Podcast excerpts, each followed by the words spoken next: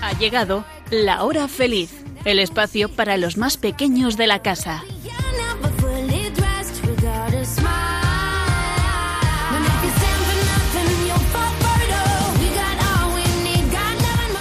Muy buenas tardes. Ya estamos de nuevo con todos vosotros dispuestos a pasar un rato entretenido y divertido. Os saluda Yolanda Gómez y estoy muy bien acompañada por Elena, Blanca, Nuria y Sonia. Hola chicas. Hola. Hola. Bueno, ¿qué tal han ido los primeros días de clase? Nos vamos Pues- acostumbrando. Muy bien. Un poco caóticos. un poco de todo. Bueno, ya habéis conocido a todos vuestros profesores y os han explicado lo que vais a aprender en este curso. Sí. Qué sí, bien. son todos estupendos. Uy, qué bien, qué maravilla. Bueno, y vosotros, amiguitos, espero que hayáis comenzado con mucha ilusión y ganas de aprender cosas nuevas. Por cierto, mañana 23 de septiembre, hacia eso de las 3 de la mañana, oficialmente habrá comenzado el otoño y decimos adiós al verano. Ay, qué rápido se pasa el tiempo, ¿verdad? Madre mía. Bueno, por cierto, este otoño durará 89 días y 21 horas, hasta que el 21 de diciembre demos la bienvenida al invierno. Así que a disfrutar de esta bonita estación del año. Y ya sin más tardanza, vamos a ver de qué va a tratar el programa de hoy.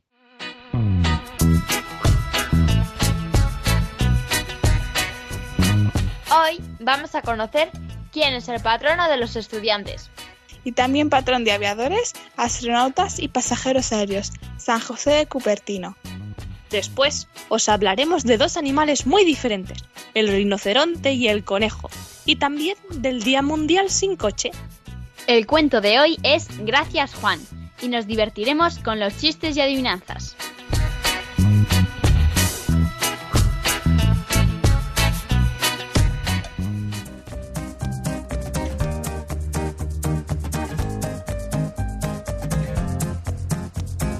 El secreto para salir adelante es comenzar.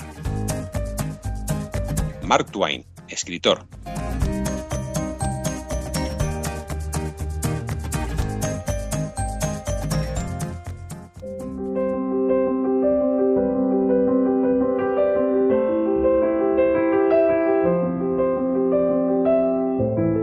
Nuestra Señora de la Merced, hoy imploramos tu misericordia para con nosotros. Tú que eres madre de los privados de libertad, enséñanos a recuperar y mantener la libertad interior de los hijos de Dios.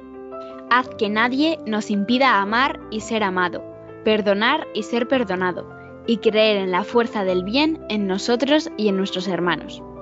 Danos fuerza por la cruz de tu Hijo, para que no nos dejemos vencer por las circunstancias adversas.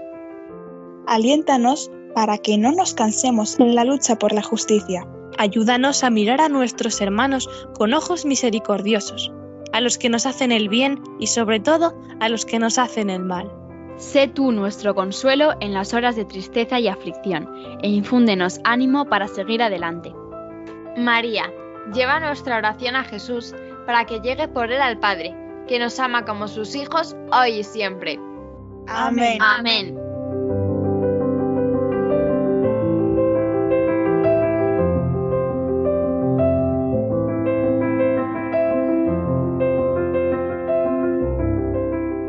Amiguitos de la hora feliz, esta es una de las muchas oraciones que se rezan a la Virgen de la Merced, cuya fiesta se celebrará este sábado, el 24 de septiembre.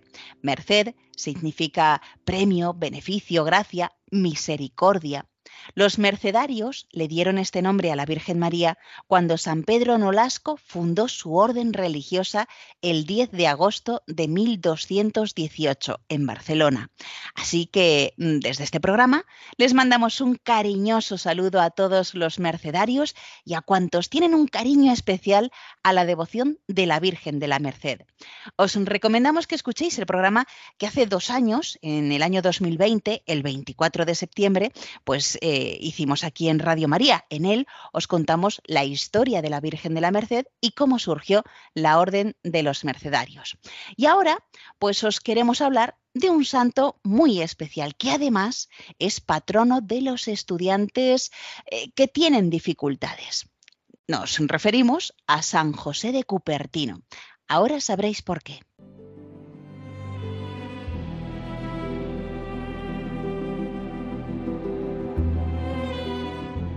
En 1603, el 17 de junio, nace en Italia, en el seno de una familia humilde, José María, hijo de Félix y Francisca. El niño nace en un pobre cobertizo, pues sus padres eran tan pobres que habían perdido la casa al no poder hacer frente a las deudas. Educado en la fe católica por su madre, tras una dura infancia llena de dificultades, José María quiso ingresar en la orden franciscana a los 17 años. Como no fue aceptado, lo intentó también con los capuchinos. Estos le abrieron las puertas de la orden, pero estaba siempre tan distraído que fue expulsado del convento ocho meses después. Desesperado, José María buscó refugio en casa de un familiar rico, que no quiso saber nada de él, pues decía que no valía para nada. A José María no le quedó más remedio que volver a la miseria. Pero su madre intercedió por él ante un pariente franciscano para que le diera trabajo como mozo para todo en un convento. Tanto insistió la madre que su hijo fue aceptado. Los frailes le recibieron y lo pusieron a trabajar en el establo. Para sorpresa de todos, el muchacho empezó a mostrar una gran destreza en todos los trabajos que le eran encomendados. Además de por estas nuevas habilidades, José María empezó a destacar por su amabilidad y su humildad. Esto, sumado a su amor por la oración y a su espíritu de penitencia, llamó la atención de los frailes franciscanos, que lo admitieron en la orden como religioso franciscano. Así se convirtió en Fray José. El problema llegó cuando comenzó sus estudios para el sacerdocio, ya que en los exámenes, que eran orales, no conseguía responder a las preguntas. Tales eran sus dificultades que cuentan que lo único que sabía explicar el pobre fraile era la frase del Evangelio que dice, bendito el fruto de tu vientre Jesús. Dicen que en uno de los exámenes el examinador le dijo, Abriré el Evangelio y tendrá usted que explicar la primera frase que salga. La divina providencia debió tener algo que ver, porque la frase que salió fue precisamente la única que Fray José era capaz de explicar. Bendito el fruto de tu vientre Jesús. A pesar de todo, todavía quedaba mucho que demostrar, pero la providencia debió de ponerse de parte de Fray José una vez más cuando llegó el examen definitivo en el cual se decidía quiénes serían ordenados sacerdotes. Y los primeros diez que examinó el obispo respondieron tan maravillosamente bien todas las preguntas que el obispo suspendió el examen diciendo ¿Para qué seguir examinando a los demás si todos se encuentran tan formidablemente preparados? José, que era el siguiente y estaba muerto de miedo, se libró de tener que pasar el examen. Es por eso que nuestro santo es el patrón de los estudiantes, especialmente de los que, como él, encuentran dificultades en sus estudios. El santo se complace en ayudarles y tantos testimonios hay de las ayudas recibidas que sigue aumentando la documentación que se encuentra en el santuario de Osimo.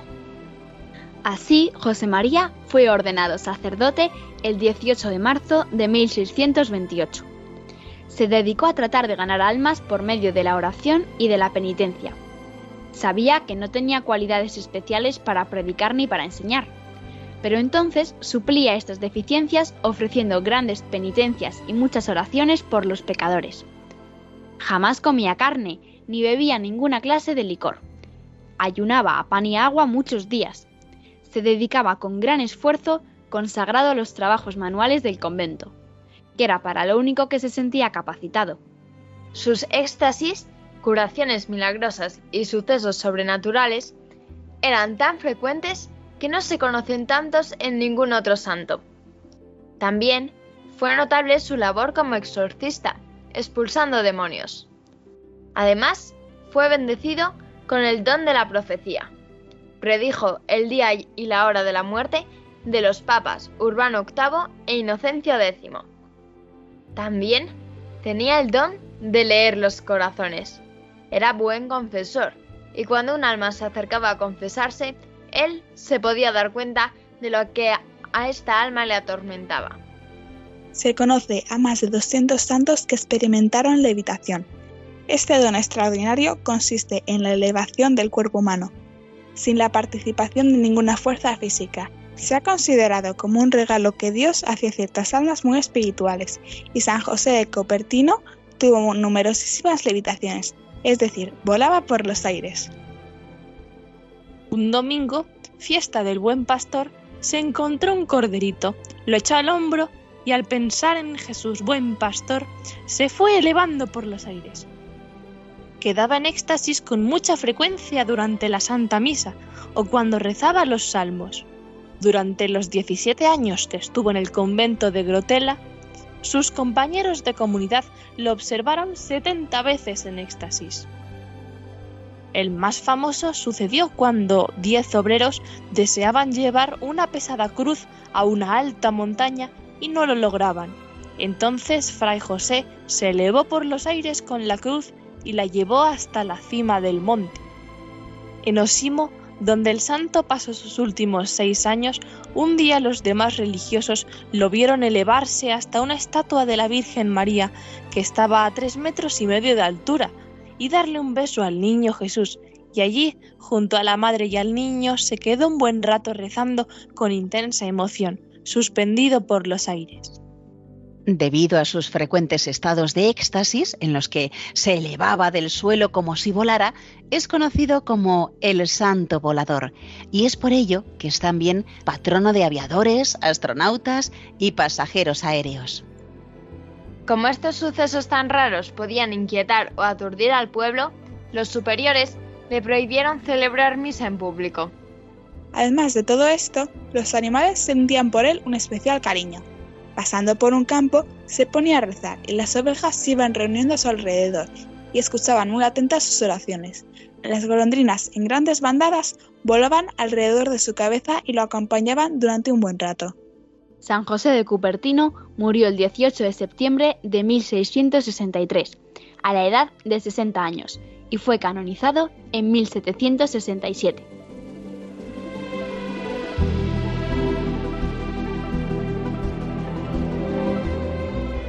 Bueno, amiguitos de la hora feliz, espero que os haya gustado conocer la vida de San José de Cupertino. Por cierto, hay una película muy bonita sobre su vida que podéis ver en internet. Es muy antigua, pero muy bonita. Y vamos a terminar con una oración que podéis rezarle cuando estéis de exámenes. Querido San José de Cupertino, purifica mi corazón, transfórmalo y hazlo semejante al tuyo Infunde en mí tu fervor, tu sabiduría y tu fe. Muestra tu bondad ayudándome, y yo me esforzaré en imitar tus virtudes. Amable protector mío, el estudio frecuentemente me resulta difícil, duro y aburrido. Tú puedes hacérmelo fácil y agradable. Esperas solamente que yo acuda a ti. Yo te prometo un mayor esfuerzo en mis estudios y una vida más digna de tu santidad. Amén. Amén.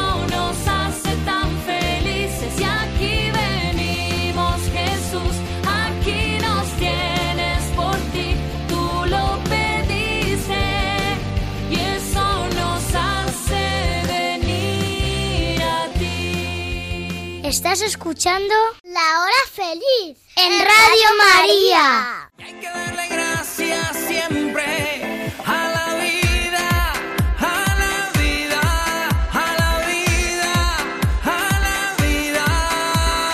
Naturaleza con cabeza. Oye,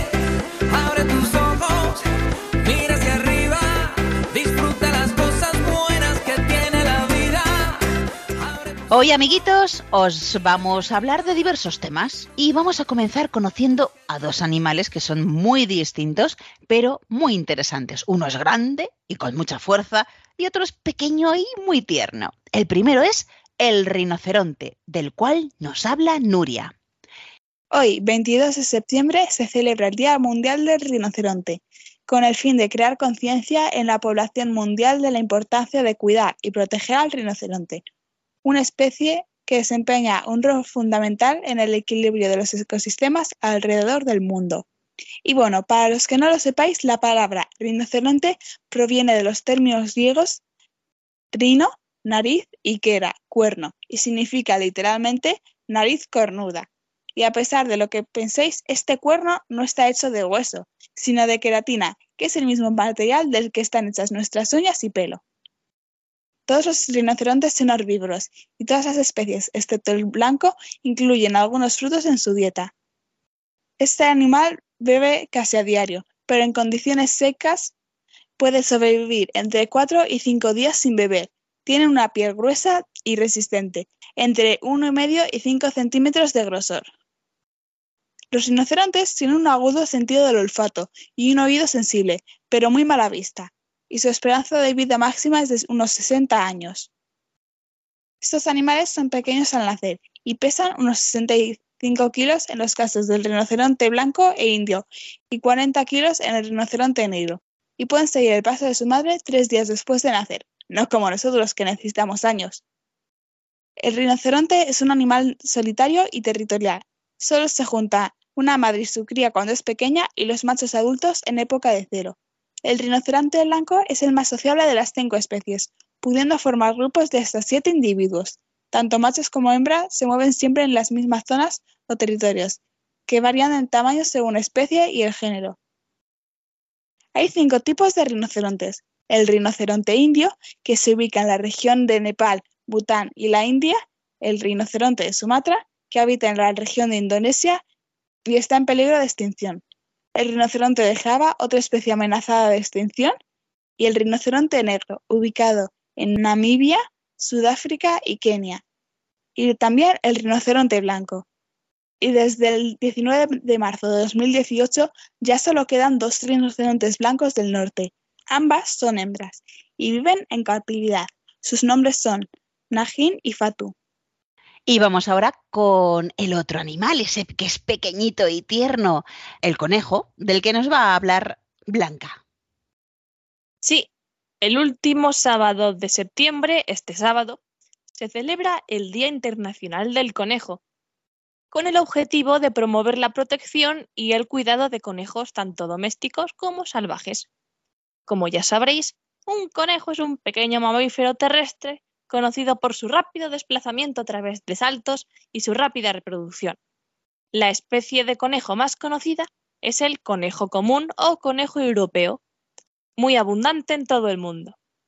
En general, los conejos son animales de cuerpo robusto y compacto, con cuatro cortas pero fuertes patas con uñas resistentes, una cola corta y mullidita, y dos orejas largas que alcanzan hasta los 10 centímetros de longitud. En las patas delanteras tienen cinco dedos y cuatro en las traseras. Su cuerpo está cubierto con una capa de pelaje generalmente corto y suave de colores muy variados. Y son muy limpios. Se están continuamente lamiendo el pelaje para mantenerlo sano. El tamaño de los conejos varía según su especie, pero en general podemos decir que un conejo típico puede medir de los 20 a los 50 centímetros y pesar de medio kilo a más de 2 kilos. El conejo de Amami, que es poco conocido, es un poco más robusto que los demás, pesando hasta casi 3 kilos. Por otra parte, la especie más pequeña es el conejo pigmeo, que es de entre 23 y 29 centímetros de largo. Los conejos tienen una visión poderosa y un excelente sentido del olfato. Pueden ver hacia casi todas direcciones, incluso hacia atrás. Y si los humanos tenemos 5 o 6 millones de receptores olfativos en la nariz, ellos tienen 100 millones. Los conejos viven en muchos tipos de hábitats diferentes. Lo que importa es que puedan hacer madrigueras profundas para descansar y refugiarse. Son animales muy sociales, que viven en grandes grupos que comparten la madriguera. Son crepusculares, es decir, están más activos al anochecer y al amanecer, que es cuando salen a buscar comida. Cuando un grupo de conejos sale a comer en un espacio que sea muy abierto, en los que no haya sitios en los que esconderse, algunos compañeros se posan en montecillos o en la cima de alguna piedra alta para vigilar el terreno por si avistan depredadores, que estos pueden ser zorros, gatos, coyotes, linces, mapaches, águilas, mofetas o comadrejas. En caso de ver alguno de estos, golpean el suelo con las patas traseras para avisar a los demás. Y ahora algo curioso que puede que os lo estéis preguntando, y es, ¿cómo ha acabado un conejo en la celebración de la Pascua? Pues bien, el origen del conejo de Pascua se remonta a las fiestas anglosajonas precristianas, cuando el conejo era un símbolo de la fertilidad, porque pueden tener varias camadas al año de más de seis crías. Y estaba asociado con la diosa Easter, a quien se le dedicaba el mes de abril y las fiestas de la primavera.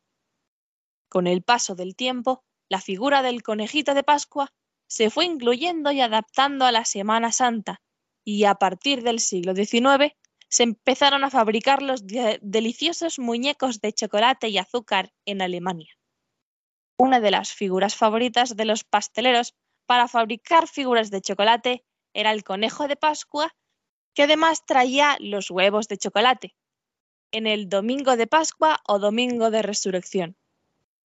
Esto es así también porque hay una pequeña leyenda muy curiosa que se fue haciendo cada vez más famosa.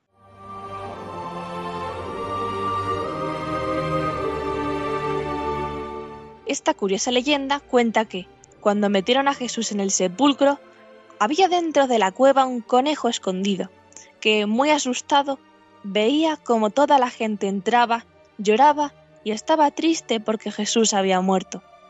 El conejo se quedó ahí viendo el cuerpo de Jesús cuando pusieron la piedra que cerraba la entrada y lo veía, preguntándose quién sería ese señor a quien quería tanto todas las personas. Así pasó mucho rato viéndolo, pasó todo el día y toda una noche, cuando de repente el conejito vio algo sorprendente. Jesús se levantó y dobló las sábanas con las que lo habían envuelto. Un ángel quitó la piedra que tapaba la entrada y Jesús salió de la cueva más vivo que nunca. El conejo comprendió que Jesús era el Hijo de Dios y decidió que tenía que avisar a todo el mundo y a todas las personas que lloraban que ya no tenían que estar tristes porque Jesús había resucitado. Como los conejos no pueden hablar, al menos con los humanos, se le ocurrió que si les llevaban un huevo pintado, ellos entenderían el mensaje de vida y alegría, y así lo hizo. Desde entonces, cuenta la leyenda que el conejo sale cada domingo de Pascua a dejar huevos de colores en todas las casas para recordar al mundo que Jesús resucitó y hay que vivir alegres. Qué bonita historia, ¿verdad, amiguitos? Hay que ver con el conejo de Pascua. Pues gracias, Blanca, por todo lo que nos has explicado y Nuria también con lo del rinoceronte. Y ahora continuamos con Sonia. Si pensáis en cómo nos hemos ido desplazando a lo largo de la historia, a lo mejor pensáis que hasta que no se inventó el coche o el tren íbamos a pie. Pero ya en tiempos de Jesús se utilizaban los animales como transportes. Fijaos en muchos cuadros donde se ve a María a lomos de un asno. Y los Reyes Magos iban montados en tres camellos, ¿verdad? Pues si vais a Canarias hay muchos sitios donde podéis montar en estos animales y dar un paseo. Yo era muy pequeña cuando lo hice, pero sé que hay otras personas que lo hicieron y a lo mejor todavía se acuerdan. Y esas personas pues están aquí en este programa, ¿verdad, Blanca y Nuria? ¿Qué os pareció la experiencia? Pues estuvo muy bien, la verdad. Bueno, aunque nosotras montamos en dromedario, que es como el camello, pero con una sola joroba. Y estuvo muy, estuvo muy bien. Veías a los camellos, iban oliendo cosas. Bueno, un camello chupó la camiseta de mi padre. Pero aparte de los camellos, como son animales hechos para el desierto, la arena y demás, podías pasar por unos paisajes chulísimos. Qué bien. Bueno, pues gracias com- por compartir estas experiencias con nosotros. Pues sigue, Sonia, contándonos más cosas. En 2018 se subió un vídeo en las redes de un hombre que iba conduciendo un avestruz en Almaty, una ciudad de Kazajistán. Y es que los avestruces son muy rápidos, al contrario que los elefantes, que en zonas como la India y Tailandia son un medio que se han usado desde hace tiempo para moverse y que todavía puedes utilizar para visitar el país. En el programa del 10 de febrero de este año, Elena habló de la vuelta al mundo en 80 días y nos mencionó este medio de transporte que Phileas Fogg tuvo que usar. Y hablando de otros programas, en el anterior os hablamos de ir a la escuela. Pues bien, hace poco se hizo viral un vídeo de un niño llamado Joel que iba a su colegio de Ecuador montado en una llama marrón oscura. A lo mejor ya habíais oído hablar de este tipo de gente, igual que de los vaqueros, que son gente que van a caballo cuidando sus vacas. Pero es que hay personas que directamente montan vacas. En partes rural- rurales de Asia es muy normal ver bueyes llevando a personas encima. Todavía sigue habiendo granjas que te ofrecen montar en estos mamíferos, pero no penséis en las típicas vacas blancas con manchas. Esas vacas son muy incómodas para montar y tanto movimiento podría perjudicarlas a la hora de ordeñarlas. Y por último, os contaré que en Málaga hay un pueblo llamado Mijas que tiene un modo muy curioso de visitar el lugar. Es el llamado burro taxi. Puedes elegir montar en burro o un carruaje para dos tirado por uno de estos animales. Pues ya sabéis, amiguitos, más cosas sobre los animales y el transporte. Y como ya os hemos adelantado al comienzo, también os vamos a hablar del Día Mundial sin coches. Cuando quieras, Elena. Hoy se celebra el Día Mundial sin Automóvil. El objetivo de este día es que todos nos olvidemos de los coches y apostemos por medios de transporte alternativos, a poder ser ecológicos. El medio de transporte más ecológico es la bicicleta. No necesita combustible para funcionar, ni emite gases contaminantes. Además, también es un ejercicio muy bueno para prevenir enfermedades cardiovasculares, porque el pedaleo constante hace que nuestro corazón trabaje y esto aporta muchísimos beneficios para la salud.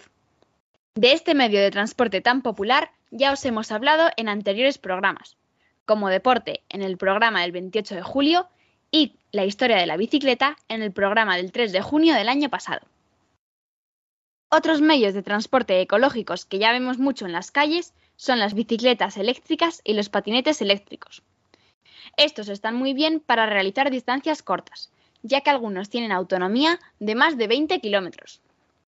Hay algunas ciudades que se quieren convertir en 100% ciclables, es decir, que se pueda llegar en bicicleta a cualquier parte de la ciudad, en mejores condiciones que las que un coche o moto o como mínimo las mismas. Muchas ciudades ya se han apuntado a este reto. Y volviendo a los transportes eléctricos, también existen las motos y los coches que funcionan con electricidad y que cada vez son más comunes. Los transportes públicos contaminan más que los que he mencionado antes, pero lo bueno es que transportan a muchas personas en un mismo viaje, reduciendo así el uso del coche y todos los gases que éste puede emitir. Y también hoy os voy a hablar de los transportes del futuro. En el Congreso de Movilidad Movinon en Montreal se han presentado vehículos futuristas muy curiosos. Por ejemplo, un camión de mercancías totalmente eléctrico y autónomo. Una empresa española ha inventado un barco con velas rígidas retráctiles, que reduce el consumo y la contaminación de los grandes cargueros hasta un 40%. Y esto no es un futuro muy lejano. Estas velas ya están preparadas para instalarse en dos navíos. Y hay más. El tren del futuro, que lo ha creado una compañía polaca usará las vías existentes alcanzando los 415 kilómetros por hora. Tiene un consumo de energía mínimo, sin emisiones de carbono y contaminación cero. Pues ya sabéis, amiguitos, la importancia de también moverse sin utilizar el coche para contaminar menos o utilizar otros sistemas de transporte como nos han contado aquí. ¿Estás escuchando? El programa de los niños de Radio María.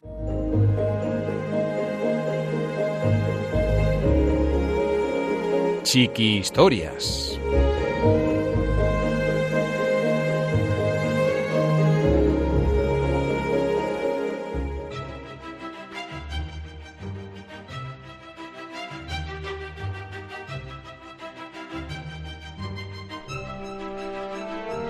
Gracias, Juan.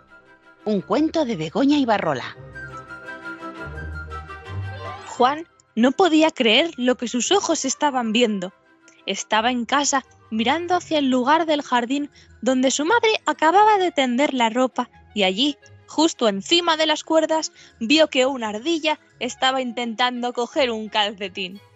Entonces gritó a su madre mientras la buscaba. ¡Mamá, mamá! ¿Qué te ocurre, Juan? ¿Qué te pasa? Una ardilla está mordiendo mi calcetín. Ven a verlo.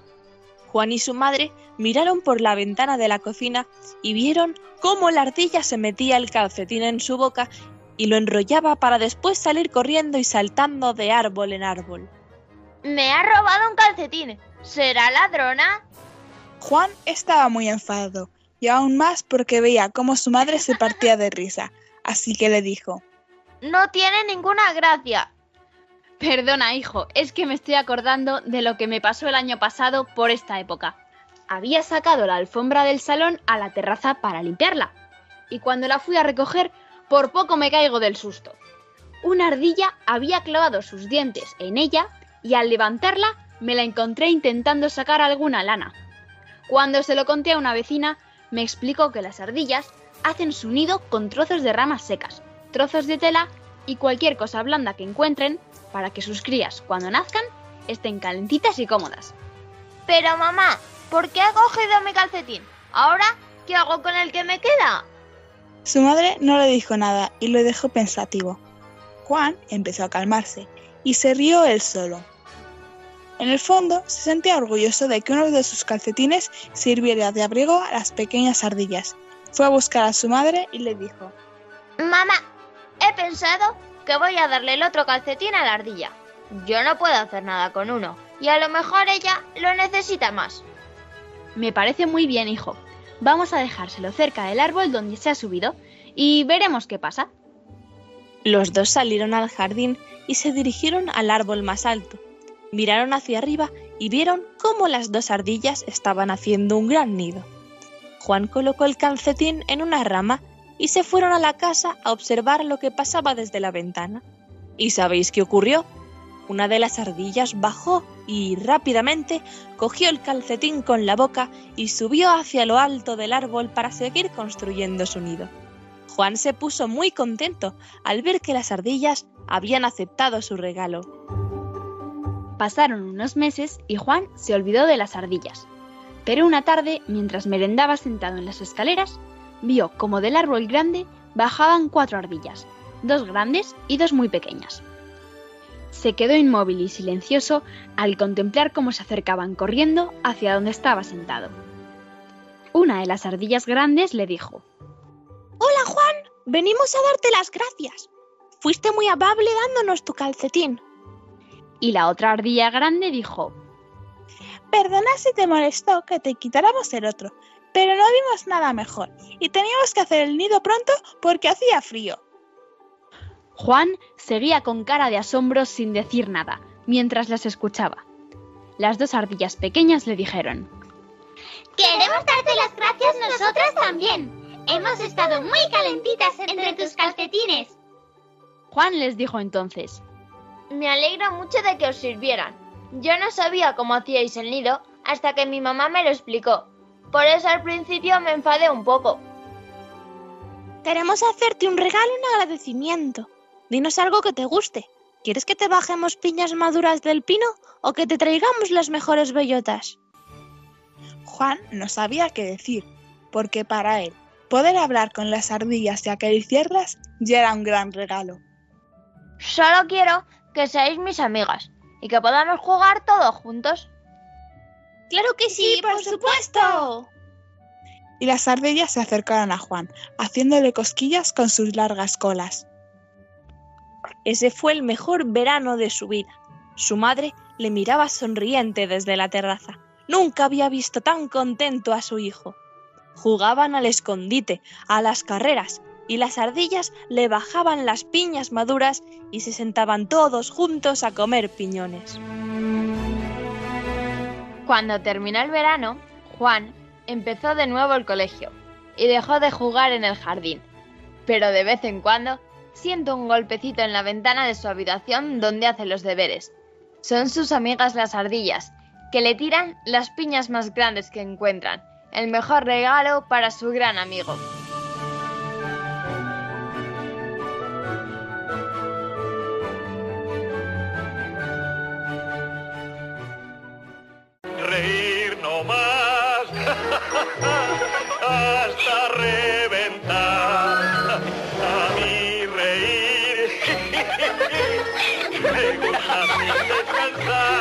Descansar. Chistenanzas. Humor me da el más y más reír.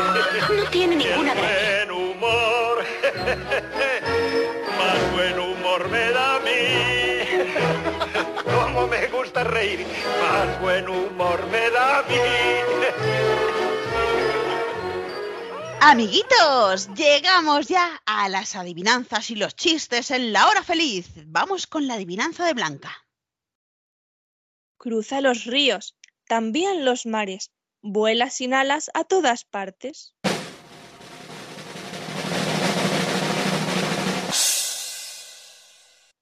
La voz, No, el sonido, no, el aire, tampoco, Un El viento. helicóptero. no, el viento, El agua. no, El sol. no, A ver, La corriente. tampoco, Es un animal. no, es un objeto, pequeñito, La radio. no, un objeto pequeño ¿Qué ha que se usa pequeño? para estar en contacto. Ah, ah, el avión de papel. Bueno, va a aparecer, va, Ah, apareciendo, el avión. venga. Eh, No, espera, eso no es pequeño. Los drones. No, La carta, sí,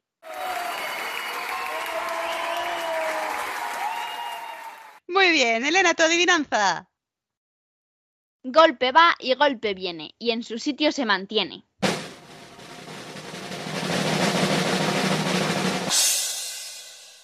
¿El saco de boxeo? No, la orilla del mar, no, ¿La pared? Un golpe con una pelota. no, ¿Tiene que ver con algún La deporte? piedra. no y no. Y tenía que ver con lo de la pared. ¿La puerta? ¡Sí! Vamos con la adivinanza de Sonia. ¿Cuál es una palabra de cuatro letras que tiene tres, aunque se escribe con seis, mientras que tiene ocho, raramente consta de nueve y nunca se escribe con cinco?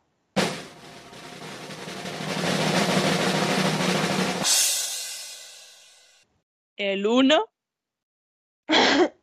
Yo qué sé, por decir los números que faltan del 1 al 9. no. A ver, es solo pensar. Sonia, ¿puedes decirlo un poquito más despacio? Vale. ¿Cuál es una palabra de cuatro letras que tiene tres, aunque se escribe con seis, mientras tiene ocho, raramente consta de nueve y nunca se escribe con cinco? Madre mía, qué lío. Pues sí que es compleja esta adivinanza, Sonia. A ver, a ver, a ver si en casa nuestros amiguitos dan con esta adivinanza. A ver, ¿se os ocurre cuál puede ser la solución de esta adivinanza? Ah, claro, ya lo tengo. ¿Cuál es una palabra que tiene cuatro letras? Que tiene tres. Aunque tiene seis letras. Mientras tiene ocho, raramente tiene nueve y nunca Tiene cinco letras. Madre mía, pues sí que era compleja esta adivinanza, Sonia.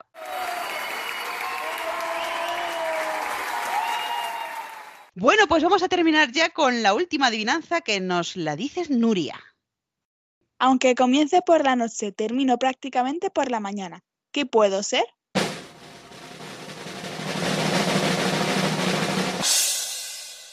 La letra N. Sí.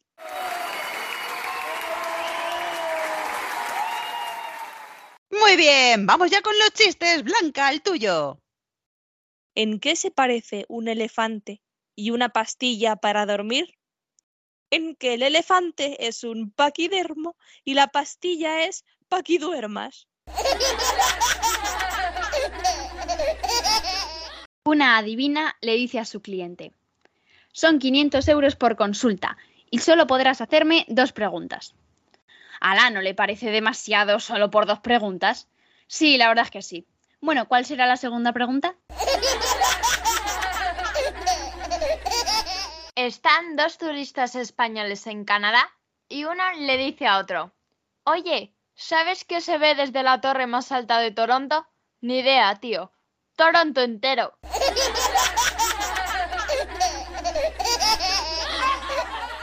Dos amigos van caminando por la calle y uno le pregunta al otro, ¿qué hora es? Las 12. Uy, qué tarde. Haberme preguntado antes.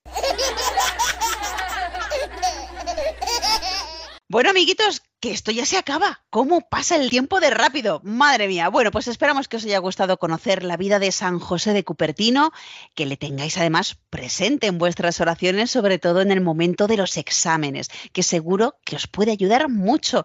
Pero eso sí, vosotros también tenéis que poner de vuestra parte, ¿vale?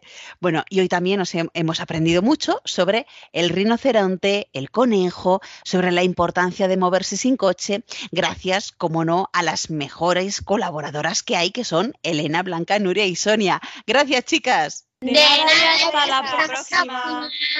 Bueno, y espero que os haya gustado también el cuento Gracias, Juan. Vosotros, amiguitos, no olvidéis que nos podéis enviar al programa un cuento que vosotros mismos hayáis escrito para que así lo leamos aquí en la radio. ¿Cómo lo podéis hacer? Bueno, pues nos lo podéis enviar por email La hora feliz 2 arroba